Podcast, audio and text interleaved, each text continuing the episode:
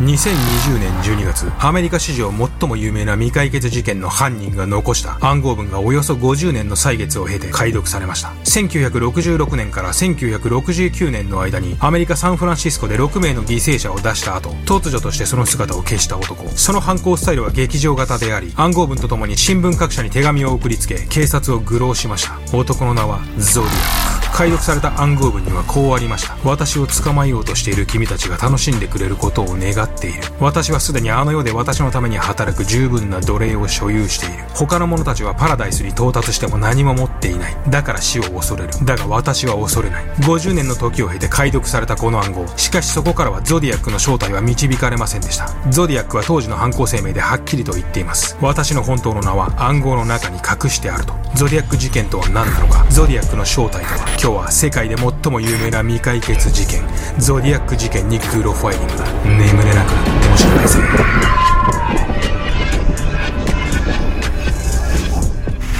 さて今日はゾディアックです。世界で最も有名な未解決事件と言っても過言ではないこの事件。彼は暗号を使ってみたり犯行声明を出してみたりシンボルマークを作ってみたりとゾディアックからは相当な自己顕示欲の強さが伺えます。ゾディアックの犠牲者数はゾディアック本人曰く37名だと言っています。ゾディアックに襲われたが生存している者も2名います。ゾディアックに関しては遺留品や指紋なども不完全ながら残っており彼が出した犯行声明の手紙からゾディアックの DNA も残っているとされています。しかしその正体は50年以上不明のままです。この動画はゾディアックについて書かれた書籍殺人鬼ゾディアックを参考にして作成しています。したがってゾディアックの正体につき書籍同様一定の結論を出しています。それが真実かどうかは不明ですが現在ある説の中では最も確信に迫っているかと思います。それでは行ってみましょう。1966年10月30日大学2年生のシェリーはその日大学内の図書館で閉館まで勉強をした後家路に着きました。夜の10時過ぎのこと。シェリーは愛車のフォルクスワーゲンに乗り込みエンジンキーを回しましたがなぜかエンジンがかからない。車の外に出て途方に暮れる彼女に一人の男が声をかけてきます。お手伝いしましょうか。一見きちんとした身なりのビジネスマンに見えるその男に安心したシェリーは彼を信用してしまいます。車を直す男。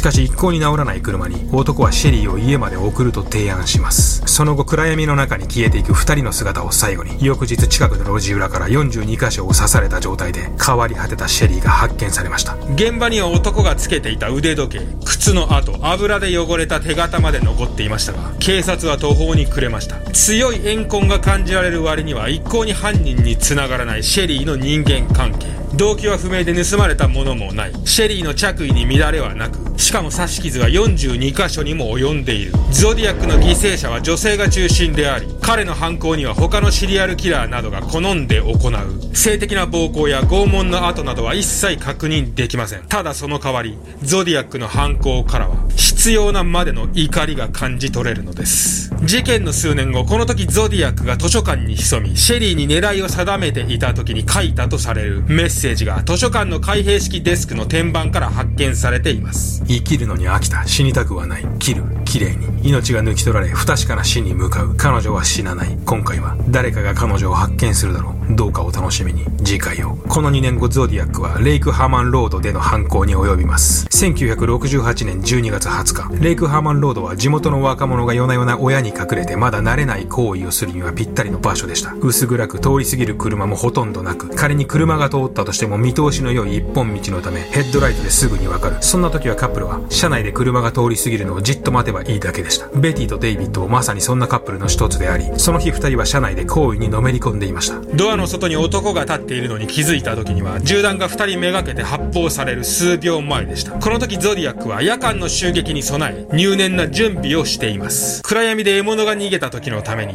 重心にはペンライトをテープで留めサーチライト付きの銃を作り上げていました。突然の銃撃に死に物狂いで逃げ出すベティの背中めがけてゾディアックは円を描くように5発の弾丸を撃ち込みました。ゾディアックは何も取らず何もせずただことを行いその場から去っていきました。近くの住人が2人を発見した時にはすでにベティに息はなくその後瀕死状態のデイビッドも搬送先の病院で息を引き取りました。この事件があった。レイクハーマンロードは現在も Google マップ上で確認することができます。ゾディアックは翌年の1969年にはブルーロックスプリングスパークでの犯行に及びます。夜の12時少し前、車の中で話をしていたダーリーンとマイケルは、フラッシュライトを手に自分たちの車に迫ってくる男を前方に確認します。フラッシュライトの眩しさに目を細めた瞬間、男はマイケルに向けて発砲しました。マイケルへの発砲が終わると、運転席のダーリーンに向け、男は3発の弾丸を撃ち込みました。数分後男が立ち去ったのを確認したマイケルは、血だらけになりながらも、なんとか助けを求め生還しています。この時のマイケルの証言からゾディアックの特徴が判明します。20代後半から30代前半、髪は茶色、丸顔、がっしりとした体型。またこの時の犠牲者であるダーリンはゾディアックと繋がりがあったことが後に確認されています。映画館で知り合った二人は以降顔見知りとなりますが、呼んでもいないのに頻繁に自宅を訪れてくる男を、ダーリンは気味悪がっていたと言います。しかしその男の顔はもちろん、名前を覚えている者もいなく、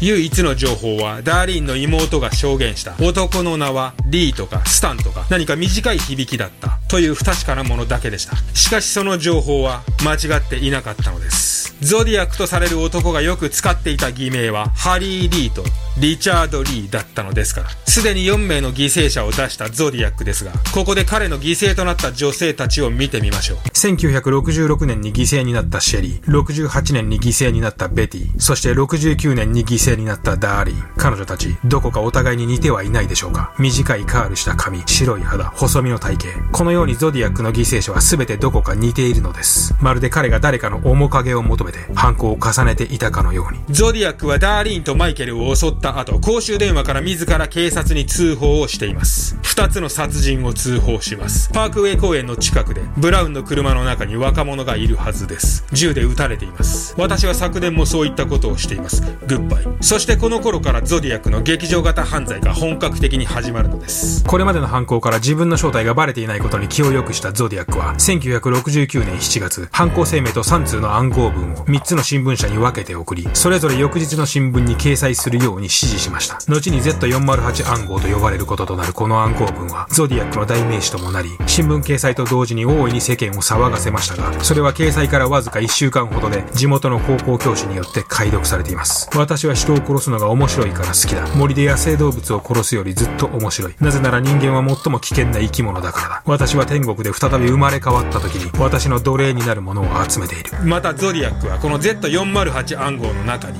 自分の本当の名を隠したとも言っています。夫婦は各記号をアルファベットに置き換え、そこに意味のある言葉を探し、ゾディアックのメッセージを解読したのですが、暗号文から肝心のゾディアックの名を導くことはできませんでした。暗号文から一向に発見されない自分の名前、大騒ぎする世間、さらに気を良くしたゾディアックは、さらなる犯行を重ねます。1969年9月27日、ベリエッサ湖の湖畔の大きな木の下で、寝転んでいたブライアンとセシリアが突然茂みの中から現れる男を発見します。あの音聞こえた。何かいる。銃を持っているぞ。頭から肩までをすっぽりと覆う黒いフードをかぶり、サングラスをかけ、胸にはゾディアックのシンボルマーク。異様な身なりのその男の腰には、よく見ると、ロープとナイフがぶら下がっていました。その銃、弾は入っているんですか？ブライアンがそう言うと男は弾倉を開けて、からかうように弾丸を見せました。この時セシリアがゾディアックに対して財布を差し出していますが、ゾディアックは全く興味を示さなかったと言います。ロープを投げ、お互いを縛るように指示したゾディアックは、何も言わず、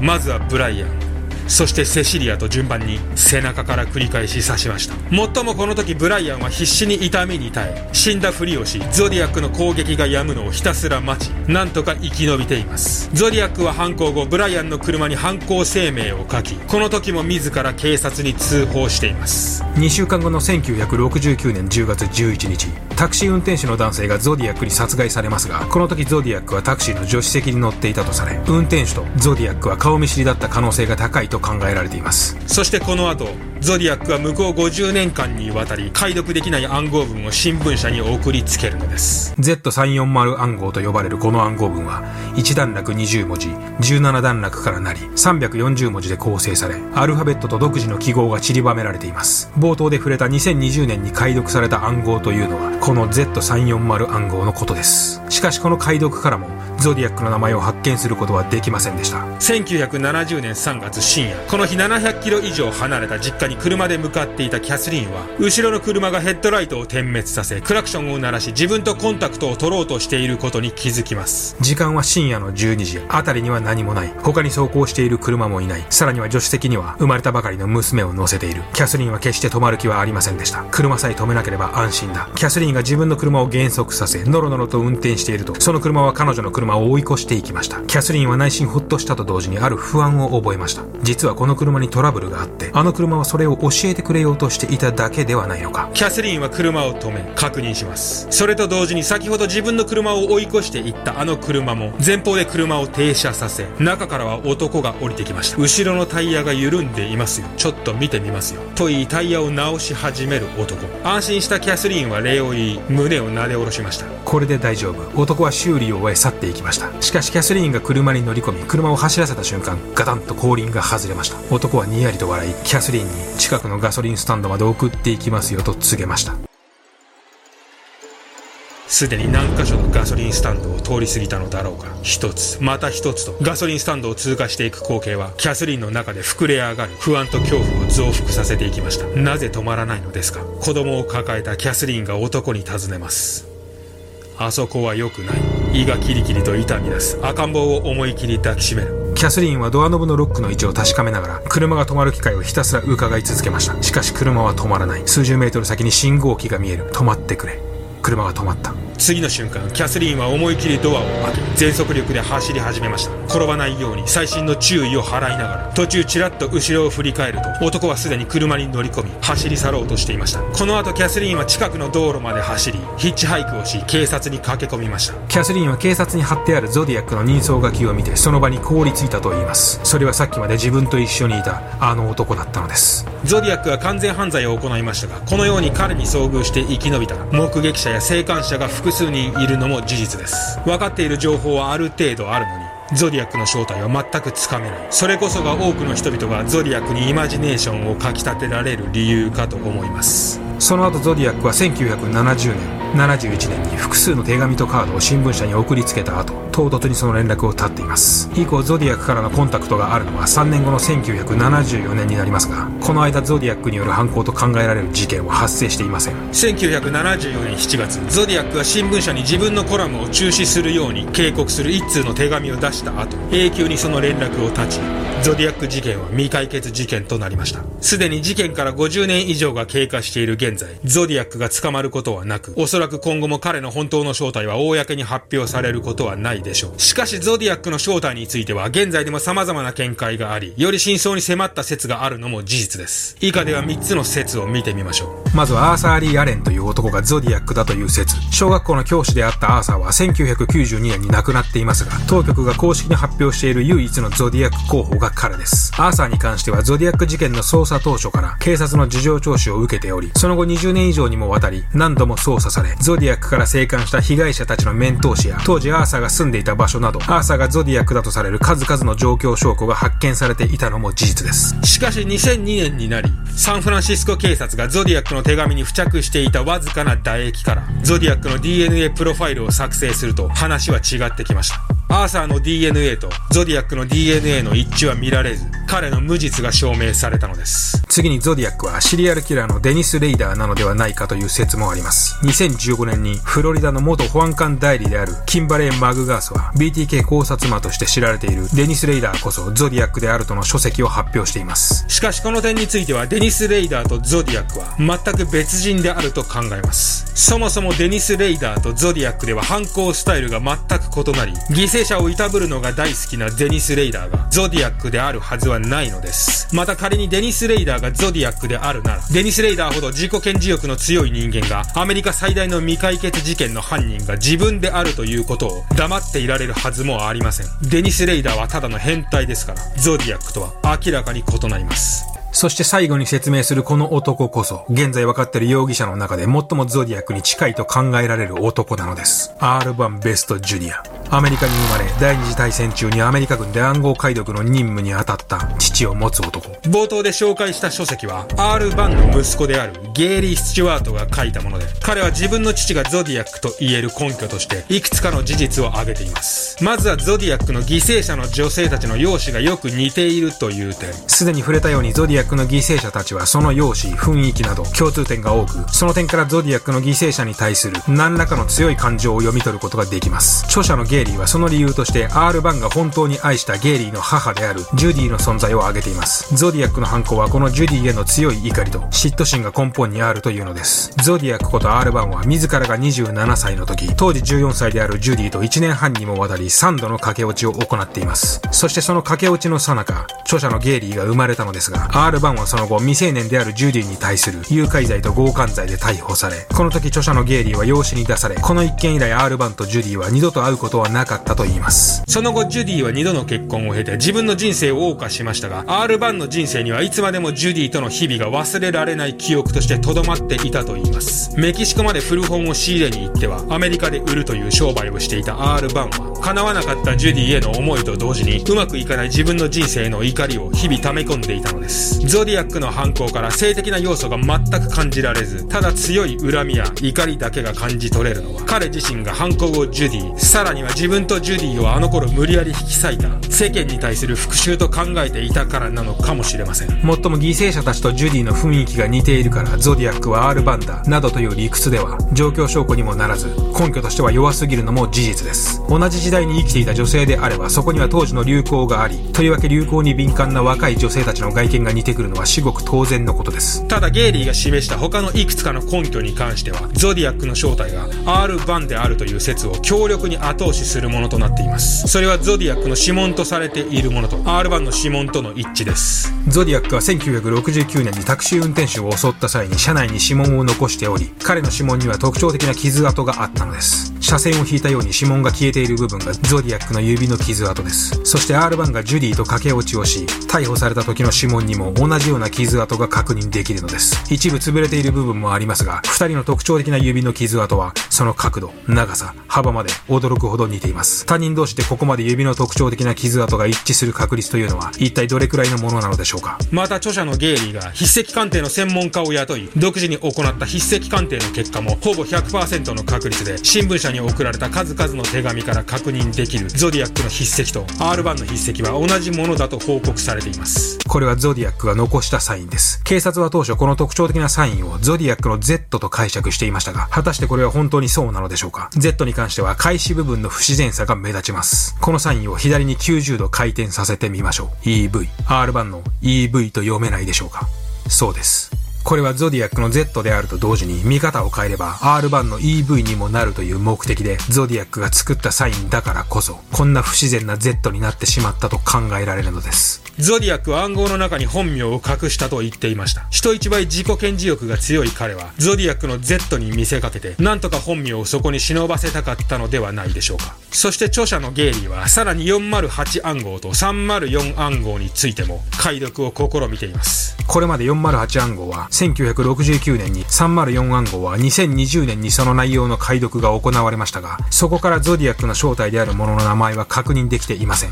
およそ50年以上、誰も暗号からゾディアックの正体を見つけられなかったのは、彼らがゾディアックの本当の名前を知らなかったからなのです。著者ゲイリーは自らの父である R バンこそゾディアックではないかとの確信のもと、いわば結論から暗号文の解読を試みたのです。ゲイリーは答えをあらかじめ知っていたのです。解読された304暗号のアルファベットの黒塗り部分にゲイリーは R バンの氏名を見つけたのです。E, V, B, E, S, T JR。そこには R1 ベストジュニアとしっかりと記載されていたのです。さらに408暗号文の方にも同じように R1 ベストジュニアとの氏名があったのです。各行から1文字ずつ記号を拾い、並べたものを逆から読むと R1 ベストジュニアになります。これがただの偶然でないことを証明するために、ゲイリーとその協力者は自分の名前はもちろん家族、知人、さらにはより一般的な名前、スミス、メアリーなどの名前も同じ方法で探してみましたが、ゾディアックの暗号文からそれらの名前を見つけけることはできなかったと言います。304暗号文と408暗号文の2つから同じ名前が偶然発見される確率はおそらく天文学的なもののはずです。50年以上前に突如として一切の連絡を断ち、表舞台から姿を消したゾディアック。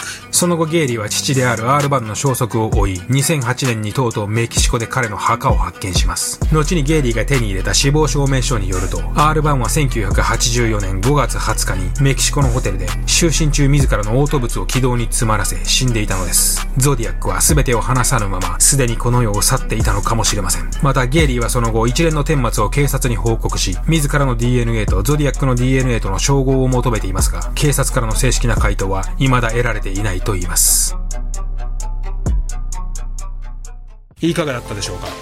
まあ、ゾディアックの正体に今出ている説だと、おそらくこの R 版説が最も説得力があるかなと思います。他にもゾディアックの正体はいろいろ言われています。ちなみにちょうどこの頃は、まさに同じ地域で、チャールズ・マンソン率いるマンソンファミリーが暗躍していた時期でもあります。本当はそれにもちょっと触れたかったんですけど、そこに入り込んでしまうと話が長くなりすぎるのでスルーしました。他にもゾディアックの正体候補は山ほどいますので、気になる方はさらに深掘りしてみてはいかがでしょうか。